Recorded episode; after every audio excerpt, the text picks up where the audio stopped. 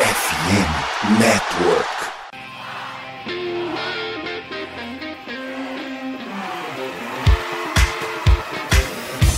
Doutrina! Doutrina! Touchdown, touchdown, touchdown, touchdown, Steelers!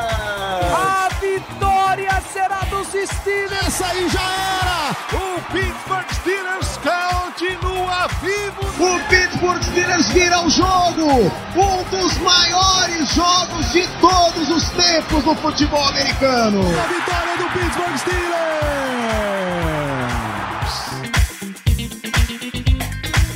Muito bem, pessoal, estamos começando mais uma transmissão live, podcast, essa maratona aqui de Black Yellow Brasil, esse seu programa falando sobre o Pittsburgh Steelers para todo o mundo. Sou Danilo Batista, seu host, que a gente vai dar uma geral aí na semana dos Steelers, né? Tem papo sobre o jogo contra o Colts, a gente tem um papo da repercussão da semana, o que veio, rolou de lá para cá, e o jogo ter sido no sábado ajudou a gerar mais conteúdo. E o próximo jogo, em que novamente no sábado, os Steelers enfrenta o Cincinnati Bengals na semana 16 da NFL. Ser um programa agitado. Espero que vocês apertem os cintos, venham todos com a gente. Para você que está na live, eu recomendo que você cumprimente nosso amigo Germano Coutinho. Boa noite, Germano. Meus cumprimentos nessa live. Danilo, bom dia, boa tarde, boa noite a todos os ouvintes do Black Yellow BR. Estamos aqui para mais um programa, felizmente numa situação não tão boa, né, que a gente não esperava. Eu acho que ao falar não tão boa, eu ainda estou sendo bem otimista. Mas embora, aqui no Black Yellow BR a gente, a gente não foge de, de desafio não. Então vamos embora. Nós não vivemos nos nossos medos, né? A gente sorri Não, diante não. das adversidades. Não, não, não. Aí, aí, infelizmente, o Negão não tá com essa moral com a gente, não. Pra gente ficar com essa historinha de tomlinismo, não. Por enquanto, vamos deixar quieto. Mas a gente precisa passar por recados, lembrar vocês de acessarem arroba, e seguirem arroba no Twitter, no Instagram, no Telegram, são as nossas fontes aí de cobertura sobre os Steelers na internet. Segue também, se tiver ao seu alcance, deixa um sub na Twitch, twitch.tv BlackYellowBR, inclusive estou abrindo para conferir se o meu sub está por lá. A Twitch te dá a opção de assinar com Prime, todo assinante Amazon Prime tem direito a um sub gratuito na Twitch, ou você pode assinar diretamente e assim pagar. Tá vendo você, o meu Prime não estava ativo nesse momento, só clico aqui usar a inscrição Prime e inscrever-se adianta para mais um mês. Então, se inscreve, isso ajuda bastante assim a gente a, a colocar alguns planos aí em jogo. Tudo que a gente conversa em live vira podcast os principais apps do ramo, tá? Spotify, Amazon Music, Deezer, Google Podcasts. Reforço que se você é um usuário Apple Podcasts e não conseguiu, não está conseguindo achar o nosso programa, manda uma mensagem. Você vai ter que incluir diretamente, manualmente, o feed por lá, porque a Apple resolveu evaporar a gente do, do catálogo deles. E se tiver disponível aí no teu aplicativo, deixa uma avaliaçãozinha, cinco estrelas lá, ajuda um monte. Nesse momento, o Black Yellow é o programa de número 6 entre os programas brasileiros de futebol americano, né? A Semana NFL, Pro Football, On The Clock, o Zona FA, o Pod Niners aparece na frente e o Black Yellow tá lá na belíssima sexta posição. Projeto independente, isso conta muito com o apoio e audiência de vocês. A gente, os programas também vão em vídeo direto para o YouTube, tá? Você pode dar uma conferida por lá. E na FN Network, somosfnn.com.br, arroba somosfnn nas redes sociais, o Twitter, o Instagram e o TikTok, que é uma rede enorme de conteúdo, a FN Network, falando de NFL, de NBA, MLB e NHL. Eles têm uma série de, de, de programas, incluindo entre eles aí a Rádio Pirata, falando de Pittsburgh Pirates, o Iglocast falando de Pittsburgh Penguins, nossos amigos de produção de conteúdo de esportes de Pittsburgh, tem essa essa rede de produção aí. E para você que está ouvindo no podcast, tem um recado da Esporte América, da FN Network para você.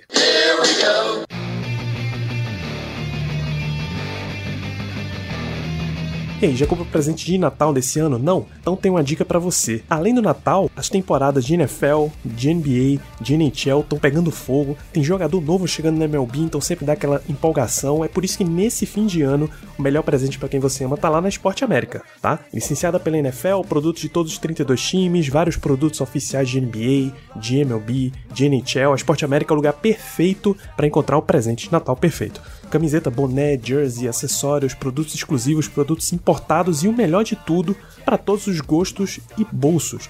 Lá você encontra pulseira, camiseta, boné, flâmula, até réplica de capacete, cada produto incrível e maravilhoso. E fica ligado, porque até dia 31 de dezembro tem cupom de desconto, você coloca lá no carrinho Natal FNN, Natal FNN de FN Network, tudo junto te dá 10% de desconto em toda a loja no ato. Assim, qualquer produto que você quiser, Natal FNN já derruba 10%. Não é promoção, é parceria FNN Esporte América, a loja licenciada pela NFL no Brasil. Vai na descrição desse episódio, tem link direto para Esporte América. Não deixa para última hora, garante já o presente de Natal de quem você ama. A gente precisa também fazer o momento de defesa de elite da semana, o que é complicadíssimo, né? A gente poderia falar dos, dos sexy TJ Watt, mas eles não, não foram exatamente vistosos, assim.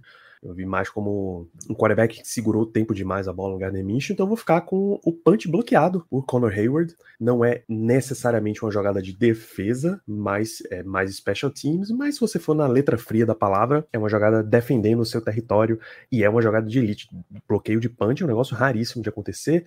Então o Colts estava na sua linha de 25 de defesa. Os Steelers forçam um three and out, forçam um punch, na verdade. Ali do Colts estava vencendo por 6 a 0 ainda naquele momento. E o Conor Hayward, basicamente ele e o Nick Herbig chegam quase ao mesmo tempo no Panther, o glorioso Rigoberto Sanches, um dos melhores nomes de Panther de toda a NFL. Eles chegam pro bloco, mas a mão que bloqueia a bola é do Conor Hayward e o, o Herbig, ele tá tão atento na jogada, e isso é mais um momento de elite, e que ele consegue perceber que a bola foi bloqueada e ele tem condição de ir lá até recuperar a bola quase para touchdown. Acho que os árbitros colocaram ele na linha de. Quer dizer, colocaram na marca de meia jarda, porque não existe uma linha de meia jarda. Né? E o Steelers, duas jogadas depois, marcou um touchdown, abrindo a vantagem para 13 a 0. Era um momento que o time precisava fazer. Até aquele momento, parecia que ia ser um jogo favorável para os Steelers e que a defesa ia estar tá ligando ali toda a pressão que ela precisava que o ataque ia corresponder pelo menos ao mínimo que a defesa estivesse dando. Então, para um momento de defesa de elite, a gente fica com esse apoio da Surfshark nesse momento. Ah, estamos, falando, estamos falando em defesa, a gente precisa defender nomes aqui.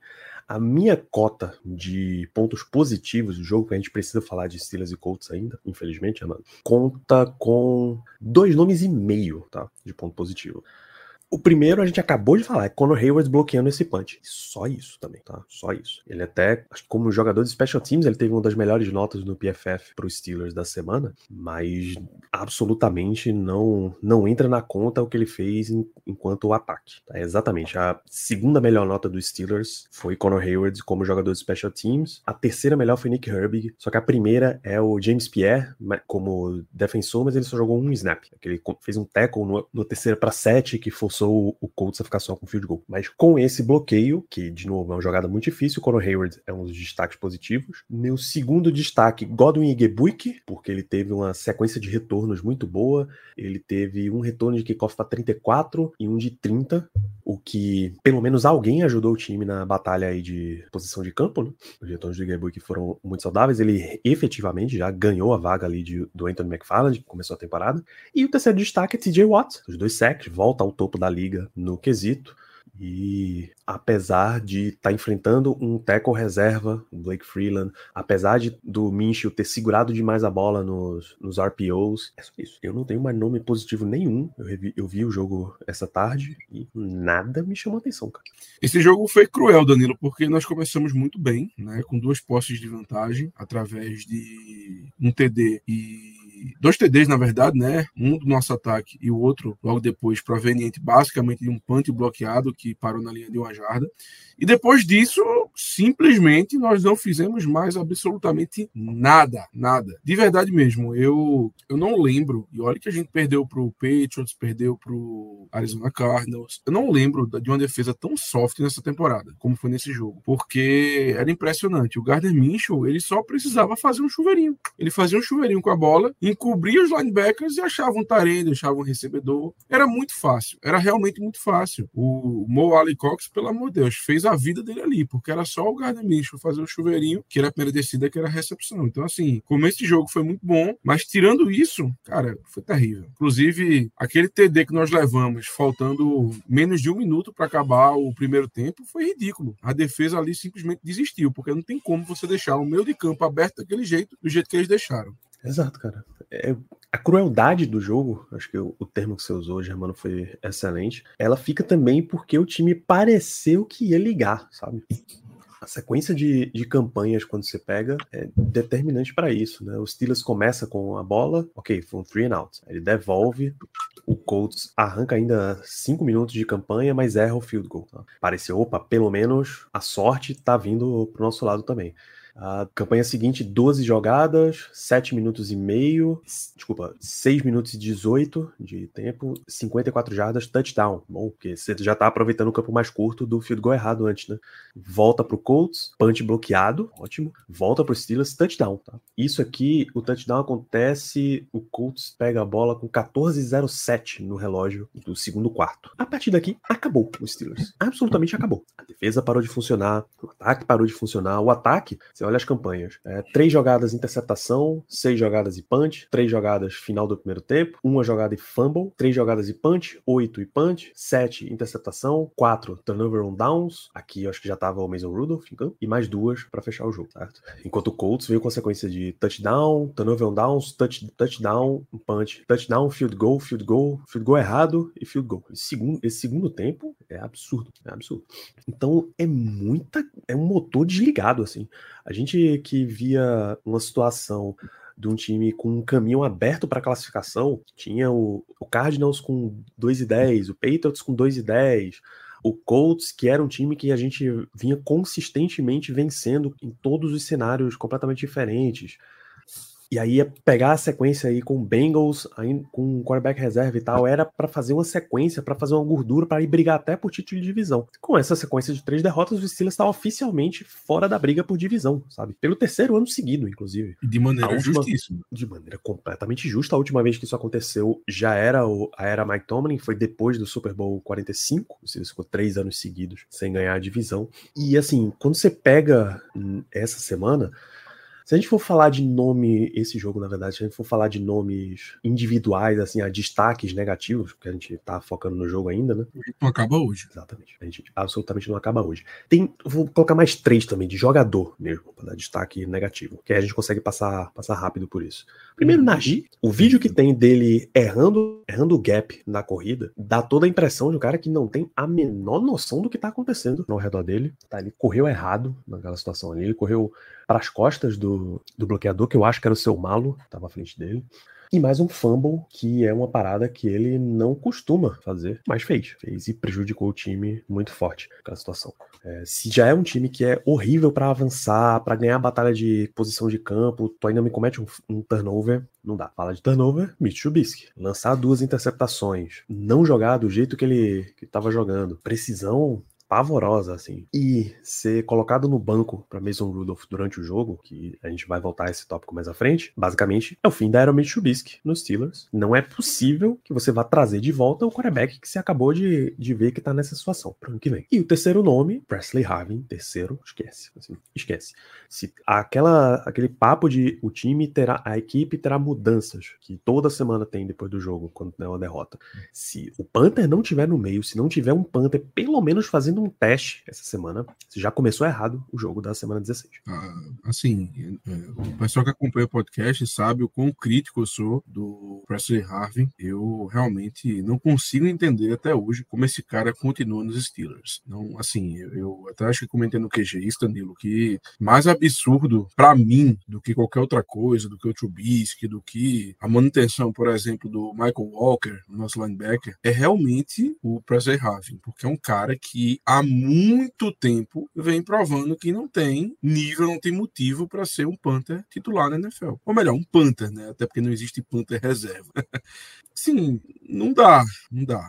Escolha, assim, é totalmente errada. Temos que admitir que, claro, um jogo ou outro o cara vai bem, isso é lógico, assim, é aquela coisa, né? O, o, relógio, no mínimo, ele bate certo duas vezes ao dia. Então, é isso que acontece. Uma vez perdido, ele tem um jogo bom. Mas não dá para você ter um Panther que, quando você precisa dele, ele dá um punter de 22 jardas. Não tem como. Simplesmente não como. Mas, assim, acredito que vai haver mudança em relação ao Panther? Não. Simplesmente, eu acho que o Tomlin vai dar desculpa de que, ah, ele já tá aqui na equipe há muito tempo e que ele é um bom holder e não sei o que, e não vai ter mudança nenhuma. Eu, eu nem me. Eu nem me. É, tento, eu nem me engano com isso, eu nem fico ansioso para que tenha mudança agora, porque eu sei que não vai ter, sei que é muito difícil. Eu acho que com certeza deve ter para a temporada que vem, mas nessa realmente eu tiro meu cavalo da chuva, porque eu acho que não vai acontecer absolutamente nada. Mesmo que tragam alguém, mesmo que alguém venha, venha disputar a posição, eu realmente acho muito difícil, a essa altura do campeonato, fazer uma mudança. E quanto ao, ao Nadir, Danilo, a gente também pode é, colocar aí nesse mesmo, nesse mesmo grupo a linha ofensiva. E principalmente, principalmente o lado direito da linha. Cara, o lado direito da linha foi terrível. Não que o esquerdo tenha sido muito melhor, mas o lado direito era ridículo. O James Daniels e o Broderick Jones tiveram um jogo péssimo, péssimo. Tudo bem que a gente tá falando de um pass rush do Colts que é muito bom. Eles não têm, assim, uma, uma grande estrela. Tem o The Force Buckner, né? Mas eu não diria que ele seria, assim, uma grande estrela da liga. É um ótimo jogador, logicamente, mas não, não considero ele lá no, no primeiro escalão dos pass rushers da liga. Independente da posição. Mas eles têm um grupo muito fechadinho, um grupo muito interessante. Tanto que o Colts ele já bateu a marca que eles tinham no recorde de sacks em uma só temporada. Então, faltando ainda alguns jogos para acabar a temporada, eles já conseguiram superar essa marca histórica do time. Mostra que realmente o pass rush deles está muito bem, está muito bem treinado, enfim, está bem, tá, tá, produzindo bem. Mas nada justifica o, o, lado direito da linha ter o desempenho que teve. Assim, o, o James Daniels e o Broderick Jones, meu amigo, foi difícil de ver. Era impressionante. Era quase todo snap, chegava a pressão do Trubisky, porque não tinha condição, eles não conseguiam parar ninguém. E aí realmente fica difícil. A gente sabe que o Trubisky tem suas limitações, muitas limitações, inclusive, mas também é complicado quando simplesmente você não tem tempo no pocket. É, o Pro Football Reference está contando aqui com um sec e meio para o Dale Dengbu. Calouro?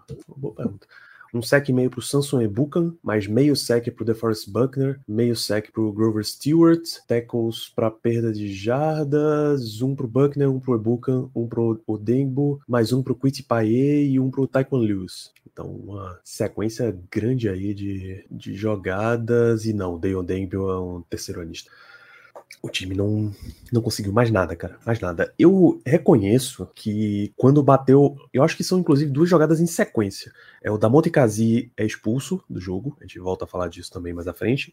E no snap seguinte, Minka machuca. Se a memória não falha, é exatamente um depois do outro. E aí, quando os dois jogadores machucam na mesma posição, e o Steelers já tava com problemas de profundidade nisso daí, o buraco foi enorme, cara. O Steelers terminou o jogo com Trenton Thompson. Que se machucou também que se machucou perto do final do jogo também. O Patrick Peterson teve um, uma pancada de snap como safety. Ele atuou como safety. O Miles Killebrew teve que sair do, dos special teams para vir para safety. E é isso, cara. O time nem tinha mais opções. Tanto que para essa Não. semana eles devem ativar o Eric Rowe e trazer e trouxeram mais um cara para practice squad. Então ficou muito pesado. A situação de linebacker também já estava pesada. E nesse jogo eles inativaram o Blake Martinez, né, que era um linebacker senior, que tinha tido um, um, desempenho ali na última partida. E foi aí o que a gente viu. De novo, botando tudo nas costas do Michael Walker. E ele, de novo, tomando na grande deficiência dele. Pô. Você não quer Boa esperar que, que, ele faça ele faça o que ele não é o ponto forte dele fazer. E o Steelers, semana após semana, tava esperando dele isso daí. É aquela coisa, Danilo. Eu acho que a gente não estaria reclamando se o Michael Walker fosse o inside linebacker número 4 do time. Eu acho que ninguém aqui estaria reclamando. A questão é que, por conta das lesões, tivemos que utilizá-lo basicamente como linebacker número 2, ou, ou, muitas vezes número 1, um, quando o Elandon Roberts sai de campo. E o cara não tem nível para isso assim, não dá. É, é, é, todo jogo. É uma, é uma mina de ouro. É o mapa do tesouro. Você tem que encontrar onde o Michael Walker está em campo, em quem ele está marcando. E você joga a bola ali. Que em pelo menos 80% das vezes vai ser algo produtivo para o teu time. É isso. Assim, não, não tem muito mistério. E nós não estamos conseguindo mascarar isso. Eu sei que é difícil quando você perde os teus dois safeties titulares, mas temos que arranjar alguma solução. Ou você bota, ou você bota mais um DB no lugar do, do Walker, em situações óbvias de passe, alguma coisa. O que não dá é você ficar batendo na mesma tecla. Tudo bem que a gente sabe que a, a história, até mesmo recente, nos mostra que isso é um grande problema nosso, que a gente demora muito para admitir um erro, a gente demora muito para fazer uma mudança. Então, não nos surpreende essa situação do Michael Walker, mas sim, aí fica muito fácil. Como eu disse no começo, o Gardner Minshew era só isso, ele via onde o Michael Walker estava, chuveirinho, recepção, touchdown, primeira descida, não tinha o que fazer. A distribuição de snap mostra bem o que foi a situação, né? O Elandon Roberts teve 100% dos snaps de defesa, tá? sempre que a defesa estava em campo, o Elandon Roberts estava lá.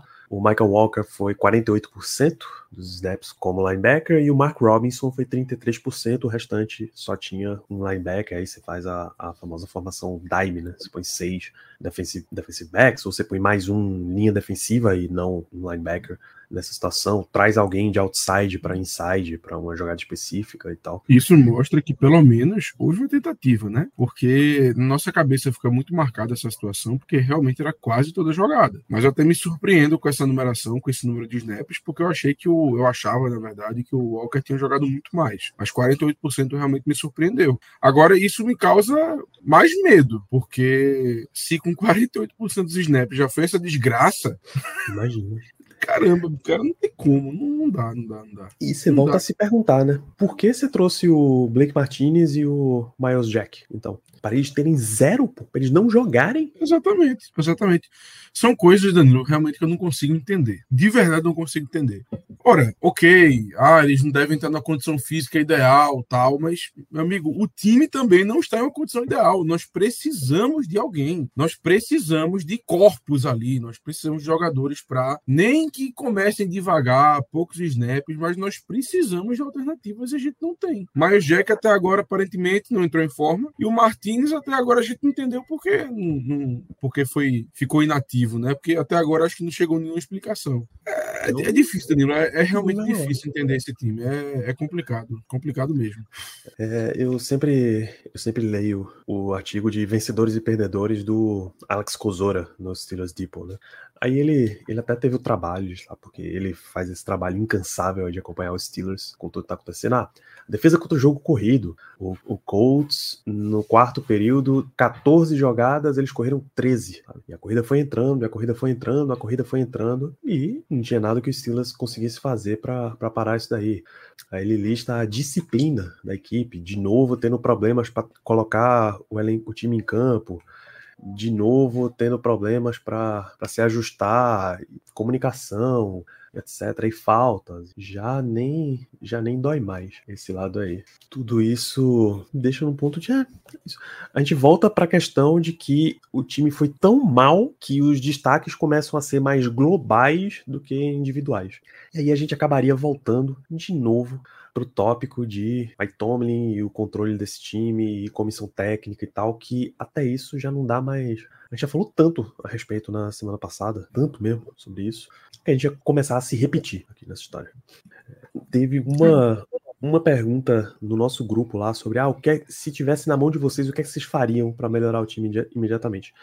Imediatamente, falando sério, Acabou, cara. Acabou. Se nem, se nem motivacional ali, o discurso do teu técnico tá fazendo você entrar com, com o ímpeto que você precisa para jogar no NFL, acabou a temporada. Recolhe os carros, leva, traz os meninos para casa e vamos trabalhar no ano que vem. Exato. Porque esse mato já absolutamente não sai mais com ele. Mas o Steelers ainda vai jogar as próximas rodadas e tem umas notícias a respeito.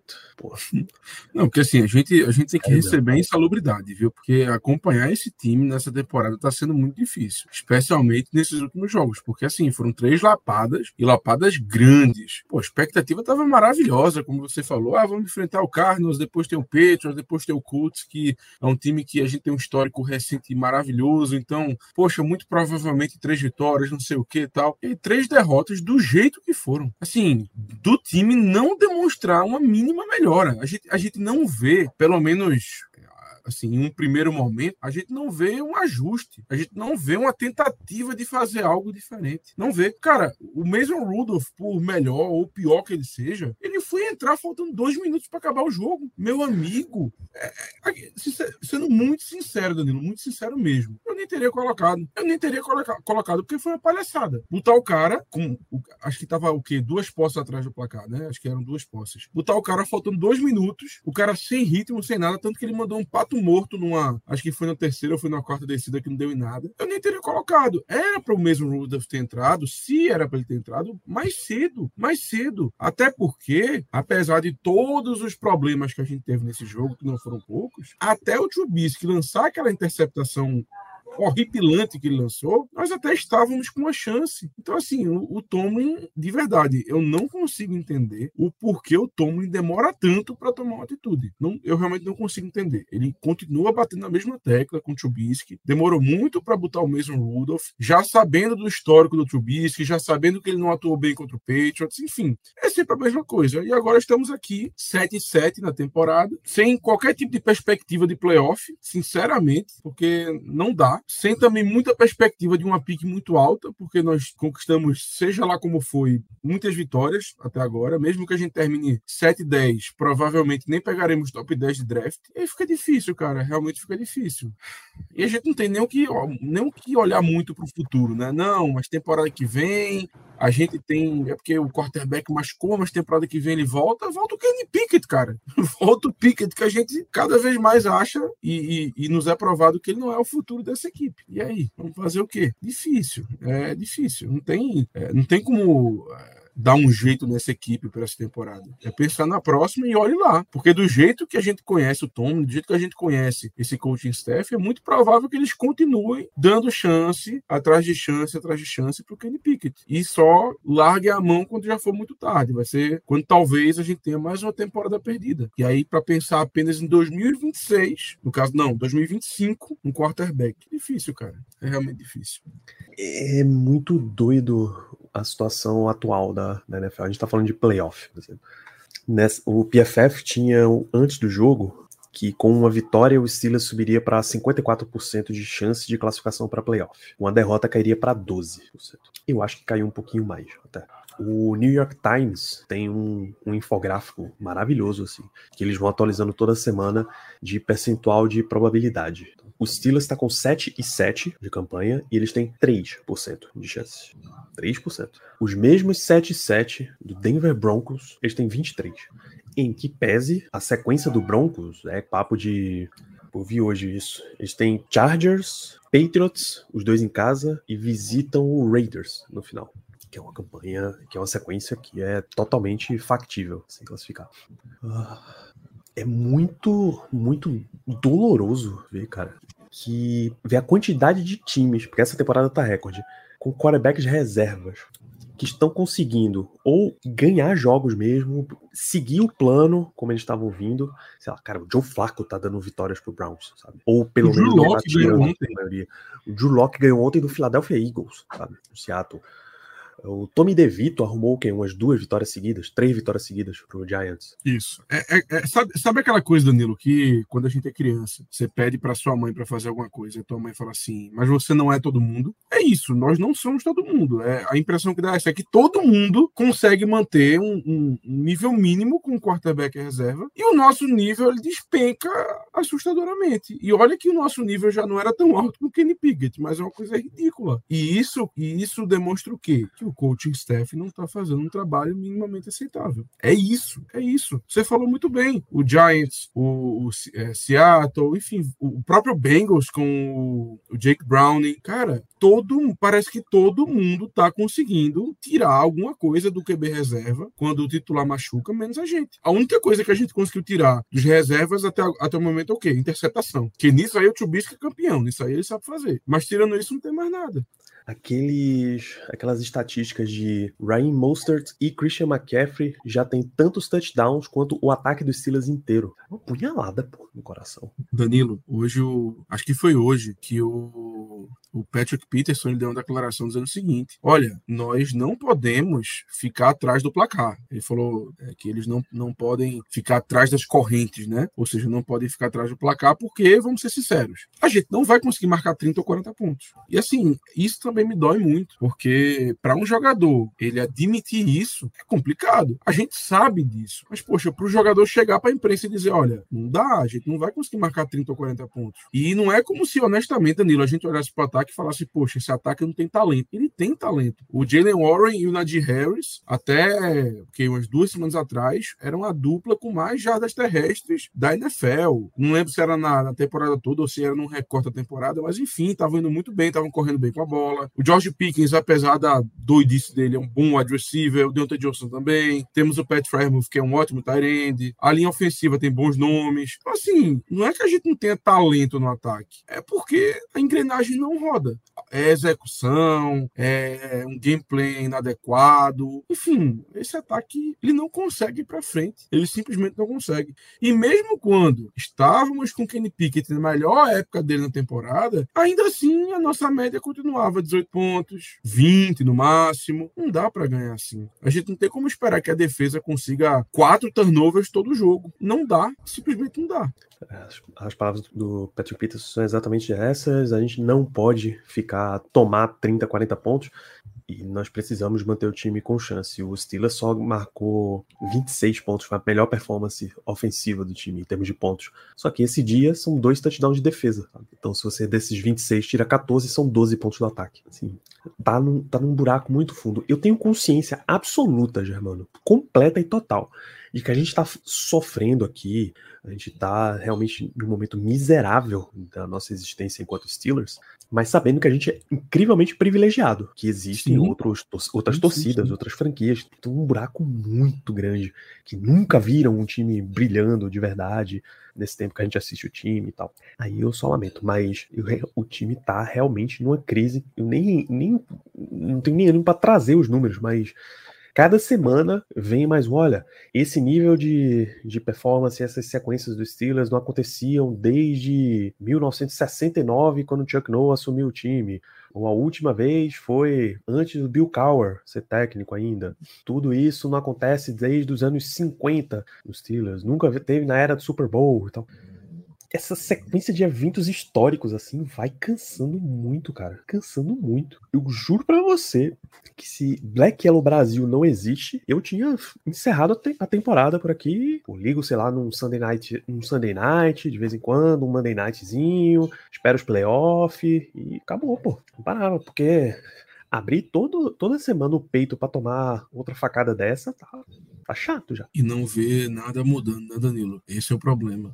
Porque é aquela coisa, todos os times perdem, é, é quase que inevitável. A gente sabe que vai ter um dia que a gente não, que o, enfim, digamos assim, que o nosso time não acordou muito bem, né? Que o outro acordou melhor, aquela coisa toda, a sorte, o azar. Mas o grande problema é que não existe incentivo para a gente continuar acompanhando, porque é, entre semana e semana é a mesma coisa. A gente já sabe o que vai acontecer. A gente, são os mesmos erros repetidos semana após semana. Esse é o grande problema. Não é nem a derrota em si si. A gente não vê mudança. Agora o Mike Tomlin vem dizer, não, vamos ter grandes mudanças. Cara, eu só acredito vendo. Eu, sinceramente, só acredito vendo. Vamos lá, a primeira mudança anunciada, já confirmada, basicamente, Mason Rudolph vai ser o quarterback titular dos Steelers contra o Bengals na próxima semana. Qual o efeito que eu espero disso? Absolutamente nenhum. Juro para você, nenhum. Ah, mas Trubisky estava muito mal. Tudo bem, acho, acho ótimo não precisava ver Mitchell Trubisky como quarterback dos Steelers, porque é um cara que o semblante dele, você já entra sem ânimo absolutamente nenhum pro jogo. Era o semblante do derrotado, né? Era isso. Ele, ele, ele já entrava em campo derrotado. Você olhava pro cara, parecia que. Sabe quando você tá dirigindo na estrada e, e o, o, teu farol bate no olho de algum animal que tá tentando atravessar, pronto, que ele fica paralisado ali? É isso. Era, era esse olhar que ele tinha todo o jogo. Então a gente já entrava perdendo o jogo. e assim, não somos só nós, né, Danilo? É, eu, eu de verdade, a, a mídia americana é basicamente uníssona. É todo mundo falando a mesma coisa. O Trubisky não tem nível de ser um quarterback titular na NFL. Não tem nível. Ele não tem nível. Eu acho que foi, acho que foi o, o Steve Smith Sr., né, que recentemente estava num programa e falou antes do jogo contra o Colts, ele falou assim: "Bom, e daqui a pouco nós vamos ver mais uma vez o motivo pelo qual o, o não merece ser um quarterback titular na NFL. Ele estava certo. Assim, vira até chacota, sabe? A gente pagar tão caro por um cara que nos dá um retorno tão mínimo. Vira até realmente chacota. A Lena Getzenberg, que é da ESPN, é redatora da ESPN, ela inclusive falou no podcast essa semana, podcast do Bill Barnwell, Uh, que é basicamente uma decisão de desespero, que não adianta absolutamente nada, que vai ser ainda a mesma coisa, é só um, ah, vai que, né? Vai que dá um, um resultado. E é verdade. Não dá absolutamente ânimo nenhum. Cara, pior que tá não fica. Mesmo, sinceramente, mesmo que o Mason Rudolph tenha um jogo de três interceptações, cara, não vai fazer a mínima diferença. Porque a gente não espera nada dele. E olha que eu sou um cara que gosta do Mason Rudolph. Eu acho ele muito melhor que o Trubisky, sendo muito sincero pelo que ele já demonstrou. Não sei agora, porque tá mais enferrujado e tudo mais. Mas eu gostava do, do Rudolph. Mas não faz diferença. Não faz. Não, o Rudolph não vai virar o nosso quarterback titular para a temporada que vem. Não é isso. Então, assim, eu acho que ele vai estar tá jogando esse jogo e talvez mais algum que ele venha a ter nessa temporada para cavar uma vaga de QB número 2 na temporada que vem, ou número 3, talvez. É isso. Não, mas é isso, Danilo, okay. é isso. Número 2, número 3 em qualquer outro lugar. Não, eu não. Danilo, eu não duvido. Eu não, não duvido. Não duvido, não duvido. Eu também não duvido eu volto àquele ponto que eu disse. Se eu for viver a minha vida com a suposição de que, com a certeza de que Mason Rudolph, Mitch Trubisky vão estar no Steelers ano que vem, pô, bicho, o que é que eu tô fazendo da minha vida? É melhor alimentar essa esperança, mesmo que eu tome a, a facada mais tarde. Mas, pô, é justo, é justo, é justo, é justo. É justo. Quem quiser que assuma, que descasque esse abacaxi aí, porque eu absolutamente não tenho a menor intenção de viver de novo com o Mason Rudolph. Ele, é, é a única, a única pessoa que tá sorrindo em Pittsburgh nessa sim, semana. Sim, sim.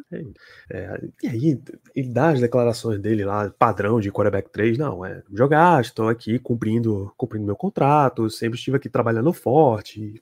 Pouco importa, cara, tudo mesmo Rudolph não vai, não vai mudar absolutamente nada a minha vida no sentido de me deixar mais feliz. Só vai continuar nessa miséria em que estamos. Tomlin menciona que já estão discutindo, discutindo que mais mudanças devem ocorrer. É bem provável que Miles Jack volte a participar do jogo, porque não participou antes, né?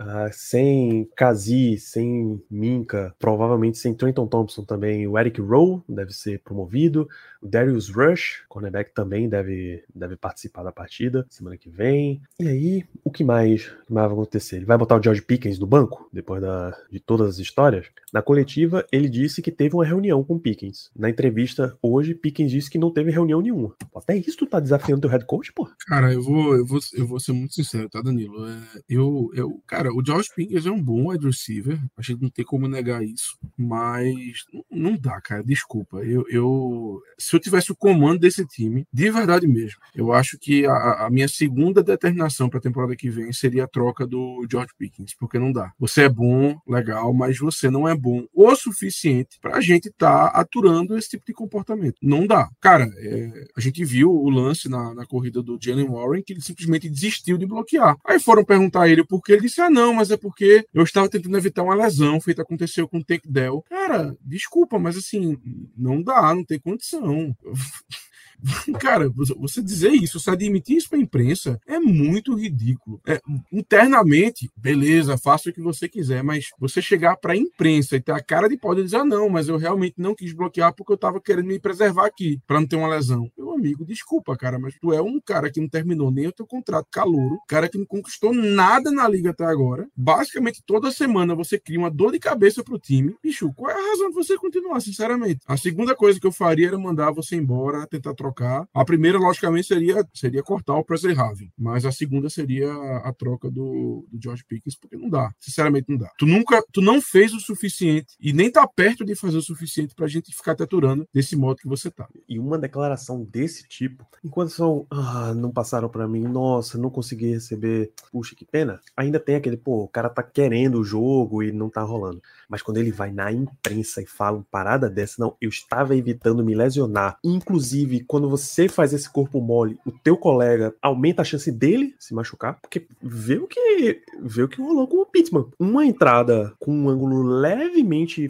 um pouquinho mais fora do normal, tu já vai parar no protocolo de concussão, sabe? Ele, eu tenho certeza absoluta que o George Pickens já viu uma sequência de lesões que a gente nunca vai ver na nossa vida, assim, com os nossos olhos, diretamente, não na, não assistindo esporte na TV. E aí o cara manda uma dessa e deixa o colega o colega ir pro banco, é uma declaração nível a que botou o Tio Socorafo como reserva. Pô. De, ah, esquece isso aí, falta de vontade, vamos ajoelhar logo e acabar com esse sofrimento. Só que um OL, você consegue botar no banco e deixar ele no banco o jogo inteiro. O que, é que você vai fazer com o wide receiver? Você tira só do primeiro snap não declara ele como titular no jogo e ele joga normal? Exato. E olha a mensagem que isso manda, né? Que você pode fazer o que você quiser que não vai ter consequência. E a realidade é essa. A realidade é essa. Parece que o, o vestiário está sendo ou já foi perdido por conta disso, porque não tem, é, não tem mais aquele aquele respeito. Não existe mais aquele de, ah, eu tenho que me comportar porque senão eu vou ter uma consequência, não vou jogar, não sei o quê. Não. Parece que você pode fazer qualquer coisa que não importa. Que se você for minimamente bom, você vai ter seu lugarzinho ali garantido. E não deveria ser assim.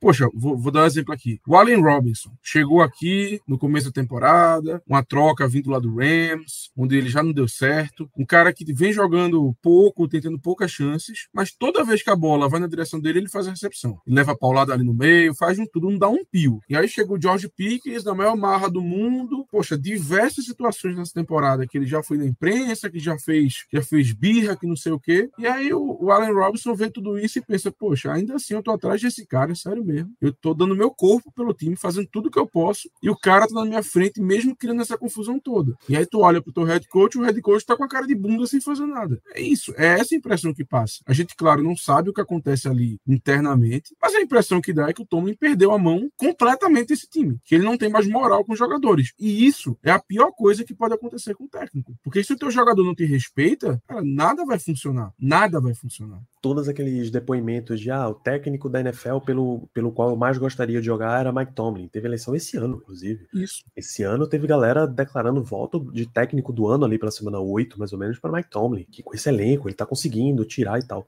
Mas parece que até isso aí acabou e não, não tem mais nada.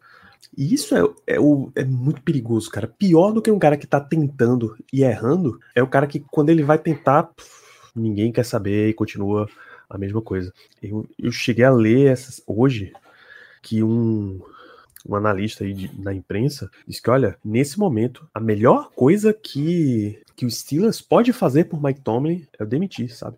A maior demonstração de respeito que eles podem ter por, por Tomlin é demitir, porque a essa altura parece que o jogo já foi, já passou assim. Ele não tem mais o nível a testosterona necessária para se manter comandando esse time. Eu, particularmente, Danilo, eu não, não sou tão radical. Eu acho que o Tomlin, ele tem seus erros, a gente sabe muito bem quais são, e parece que isso está sendo é, colocado mais em foco nessa temporada, mas o Tomlin ainda assim é um ótimo técnico. Acho que eu não tenho como negar isso. Ele tem as qualidades dele. A questão é que nessa temporada realmente parece que tudo está desmoronando. Mas por todo o histórico dele no time, por tudo que ele já fez, assim, a gente sabe que isso não vai ocorrer A gente sabe que ele não vai ser demitido, que não vai acontecer nada, que ele vai estar aqui na temporada que vem. E eu vou estar lá apoiando, vou estar lá torcendo para que dê tudo certo. E acho que ele tem condições de virar essa situação. Eu acho que ele realmente tem condições de retomar é, esse elenco. Talvez cortando ou trocando algumas maçãs podres ali e aqui, mas eu ainda acho que ele tem essa condição. Então, é, assim, eu entendo falarem isso, eu entendo essa situação de, da demissão dele, de uma troca dele, mas eu não consigo ser tão radical. Eu sou do time que Espero mais uma temporada, até porque só tem mais um ano mesmo. E aí, se não der certo, se continuar a mesma coisa, se não tiver uma melhora, aí simplesmente não renova o contrato, cada um segue sua vida e a gente entra no nosso quarto head coach desde 1969. Acho que seria mais ou menos por aí. É, e aí, galera, quem, quem tá, tá podendo de inglês e lê tranquilamente inglês, vá lá no Steelers Depot e pesquisa Tomlin, pra vocês verem a quantidade de artigos que já entrou, porque até porque nesse momento ele é o alvo fácil da liga. Tem uns caras muito, muito, muito mal. Mas você falar sobre, sobre Mike Tomlin, que tem uma, uma moral enorme na NFL, nesse momento rende mais. Até o Rich Eisen, que era um dos grandes defensores, me Deus, vocês estão falando um absurdo, vocês estão muito mimados, vocês não sabem o que vai acontecer se vocês demitirem o McTominay. Até o Rich Eisen já tá descendo do, do muro dizendo, ok, o negócio tá realmente feio, não tem mais... O que ele tá falando tá batendo, entrando no ouvido saindo pelo outro, aí realmente não tem condição de continuar. Eu, no tempo que eu acompanho a NFL, Danilo, que eu acompanho os Steelers, né, no geral, mais de 10 anos, com certeza absoluta, assim, é o, é, em relação a, a desempenho do time, eu acho que esse é o fundo do poço fundo do poço real, porque nós já tivemos vários recortes de temporada onde o time foi muito mal, mas do jeito que foi, as derrotas que a gente teve para os adversários que a gente enfrentou, não lembro. Eu honestamente não lembro de uma, de uma situação pior que essa. Nem assim, não tem nem realmente muito o que falar. É você, você vê no jogo que o time desiste, ele perde a vontade de jogar. Pô, a, a declaração do, do Patrick Peterson diz muito isso. Ah, mas a gente sabe que a gente não vai marcar 40 ou 30 pontos assim, é realista, a gente sabe que é realista, ele não tá falando de uma mentira. Mas como é que você vai pedir que uma defesa dê o máximo quando o outro time marca 20 pontos, ela sabe perdemos o jogo, não vai ter mais o que fazer? o que, é que você vai cobrar de, de, uma defesa dessa? Não tem condição. Por quê? Porque o ataque ele não consegue ser minimamente efetivo. E aí o ataque não rende, a defesa cansa, não tá mais conseguindo turnover, como conseguiu no começo da temporada, que era o que salvava a gente em muitos jogos. A gente não vê mudança real, sempre fica nessa de, de coletivo do Mike Tomlin falando que vai arrumar, vai fazer alguma coisa, chamando a culpa para ele, não sei o quê. A gente não vê mudança nenhuma. Vamos enfrentar agora o Bengals, que vem numa sequência de vitórias com o quarterback reserva, com o Jake Browning, que é um cara que, pelo amor de Deus, nem, nem deveria mais estar na liga. E aí, assim, a gente olha para o nosso lado, difícil, é, é, é, difícil, é difícil mesmo. É, é, muito difícil. A última notícia que a gente tem é a suspensão do Damonte Casina. Né? Ele foi expulso no jogo e a NFL anuncia que pela repetida quantidade de vezes que ele cometeu esse tipo de infração de unnecessary, unnecessary roughness, ele está suspenso. Alguém até fez um, um recorte de todas as vezes em que ele foi multado pela liga por um contato um pouco mais forte, contato capacete com capacete, mas tá aí fora da temporada, ele ainda vai recorrer da sentença, ele e o agente disseram que vão recorrer, porque nas outras vezes ele já conseguiu recorrer e ter a, a multa anulada, então ele tecnicamente não é um reincidente aí na liga, ele teria direito a esse, esse recurso, mas também foi defendido por um monte de gente, tá? O J.J. Watt tá feroz aí na defesa dos, dos tackles e dos bloqueadores.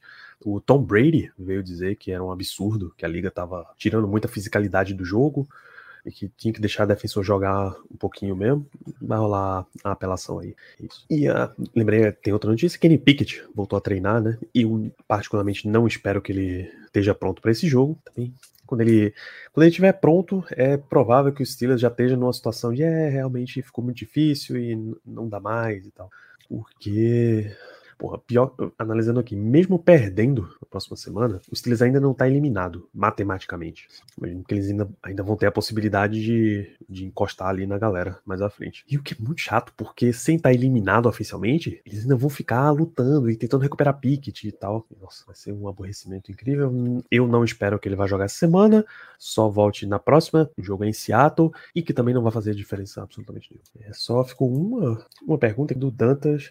O desespero bateu nos torcedores, a franquia deveria estar em alerta com todos esses problemas? Ela já tá, né? Ela já tá.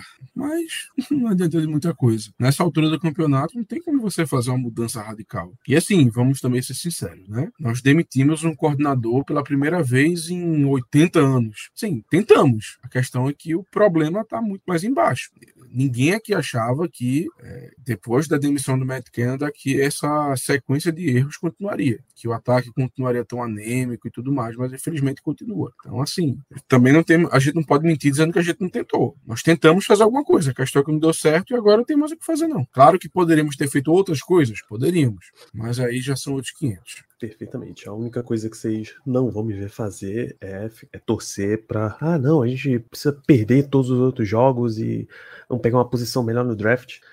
Eu repetirei novamente aqui, sempre tem alternativa para você se virar com o draft.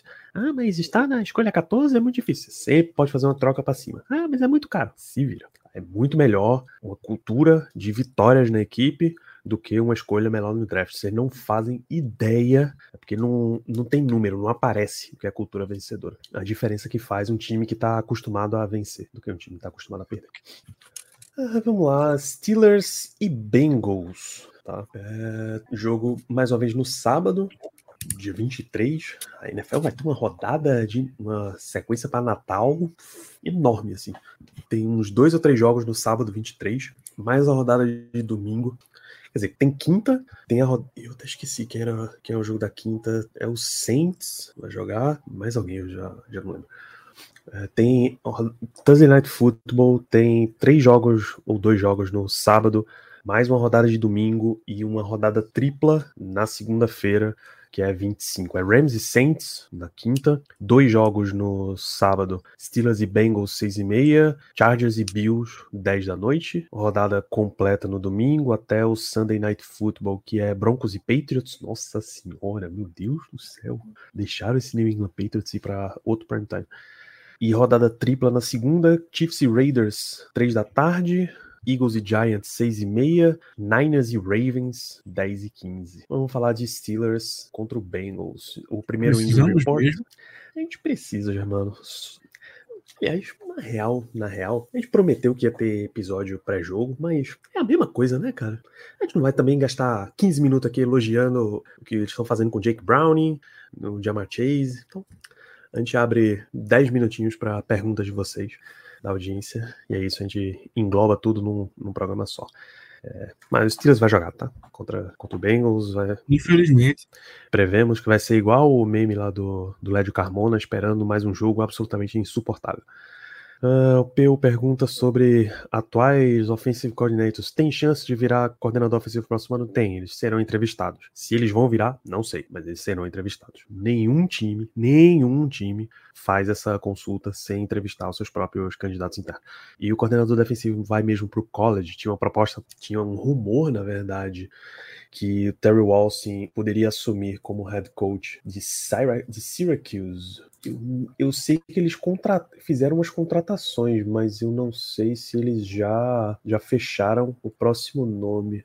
Eles já fecharam o próximo nome. Fran Brown será o head coach, o que significa que não, Terry Olsen não irá para Syracuse. Mas sendo muito sincero, Danilo, eu, eu assim, eu não garanto nada para a temporada que vem, não. Porque se a temporada, se essa temporada acabar do jeito que a gente está imaginando, e o Tomlin permanecer, que eu acho que ele vai permanecer, sendo muito sincero com você, acho que pela primeira vez eu não ficaria surpreso em termos uma reformulação muito grande no coaching staff. Eu acho que chegou num nível que o próprio Tomlin vai ter que olhar e dizer, olha, se eu quero continuar aqui, se eu quero manter meu emprego, vou ter que fazer mudanças drásticas. E aí eu não me surpreenderia numa situação dessa do Terry Austin vazar, porque a defesa também não está mil maravilhas. Nesse último jogo, a gente viu o quão ridículo foi o Colts andar suas 80, 70 jardas com menos de um minuto minuto e marcar um TD. É assim, é, é, ridículo demais. A gente entende que tem muitas lesões, que a gente tá dependendo de caras que a gente pega no meio da rua, basicamente, para servir de linebacker ou então de safety, mas não tem desculpa pro que tá acontecendo, não. Então, assim, eu não. Eu acho, eu acho provável, não, não acho provável, mas eu não me surpreenderia com a saída do Terrell Austin pra temporada que vem, porque eu acho que vai ter, se é tempo de novo, se a temporada acabar, do jeito que a gente tá achando que ela vai acabar, pela primeira vez, é, o Tomlin tendo mais derrotas do que vitórias, e com a pressão que a torcida tá está fazendo, eu não me surpreenderia numa mudança mais drástica, não, sinceramente. Mas enfim, né? Cenas dos próximos capítulos. O programa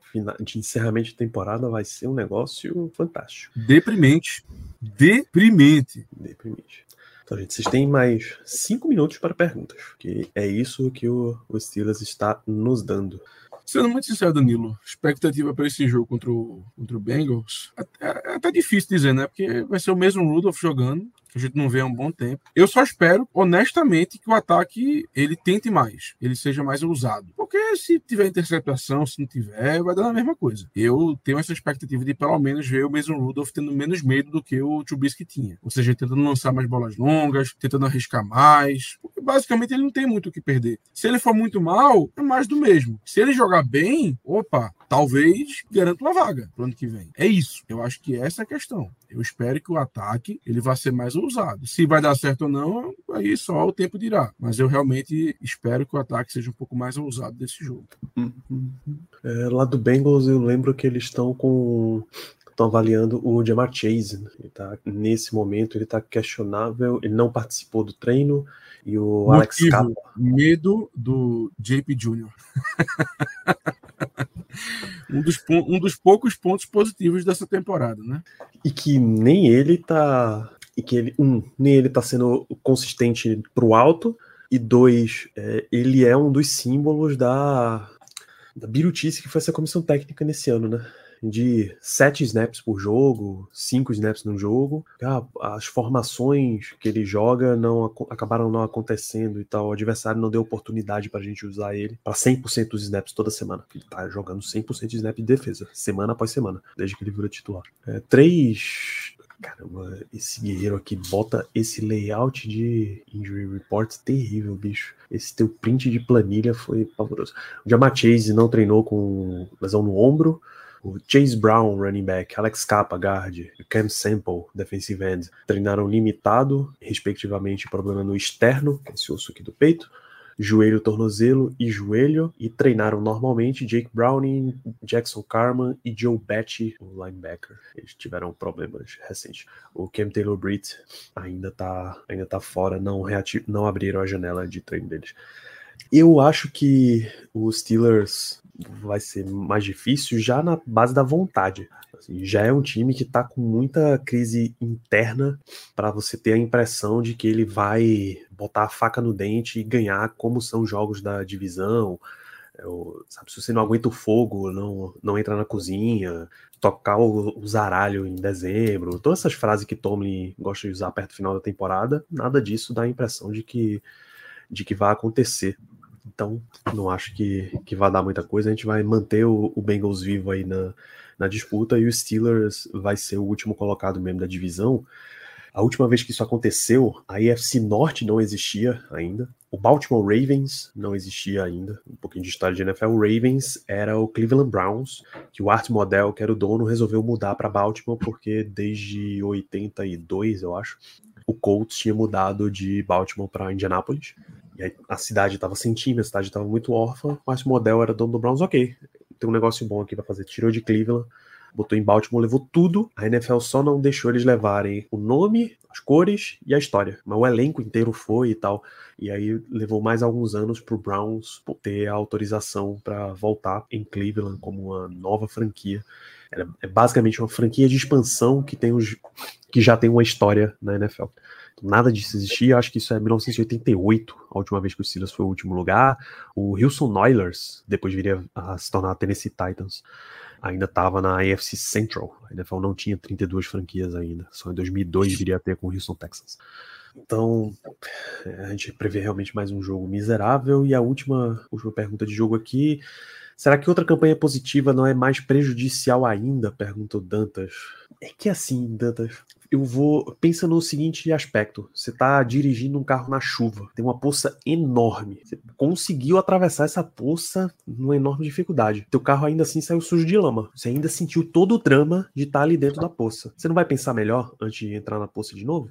Se você for sensato, você vai. Então, toda a crise vivida pelos Steelers precisa ficar gravada na mente da diretoria. Por exemplo, ok, a gente, o que, que a gente pode fazer para não para sair desse estágio e não voltar a repetir isso daqui. Ah, mas se tem outra campanha positiva, Mike Tomlin leva todos os louros, vai continuar exatamente a mesma coisa. E deixem também as co algumas coisas acontecerem, tá? Não assum não abracem toda essa negatividade, isso vai fazer mal para vocês. Aproveita, aproveita, essa época de festas de fim de ano e dá uma, uma respirada, uma renovada nas, nas energias, é o que o, o, ano novo sempre costuma trazer pra gente. Germano, vamos para suas considerações finais incluindo a pergunta do Guaravita 300ml sobre Justice Black Yellow, que é a, a, parte positiva desse fim de ano.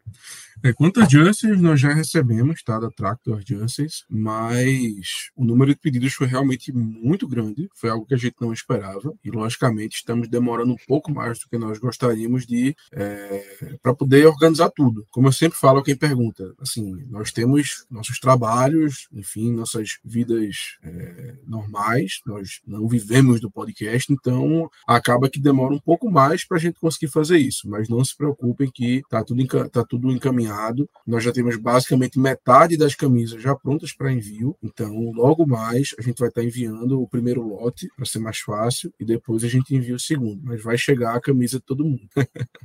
Inclusive, tenho pena de quem pediu a camisa com o nome Mãozinha atrás. Tenho pena. É isso. E o último, para a gente realmente fechar, eu vou pôr na tela aqui. Está basicamente confirmado. Basicamente não, pô, tá confirmado. Tá aqui literalmente a NFL Brasil tá dizendo que o NFL em Brasa 2024 vem aí. Marcaremos um subevento em Black Yellow Brasil, nos arredores do NFL em Brasa. A gente recomenda, tá? O, o que eu recomendo para vocês, assim que abrir ingresso, se você vai estar em São Paulo, vai estar com o tempo livre, porque é o final de semana do carnaval, inclusive, já garante teu ingresso, porque eles vão ficando progressivamente mais caros, né? E a galera tem uma, um hábitozinho de esgotar ingresso. Esse ano já vai ser num lugar maior, um evento maior, com estrutura maior, vai ser um negócio doideira assim. Voltará a ser em São Paulo, tal qual foi no, no ano passado. E em breve, mais informações, acompanhe as redes sociais da NFL Brasil. Teremos presença de Black Yellow por lá. Voltaremos a nos, a nos, falar aqui em live na próxima terça-feira. A gente já colocou o calendário para vocês.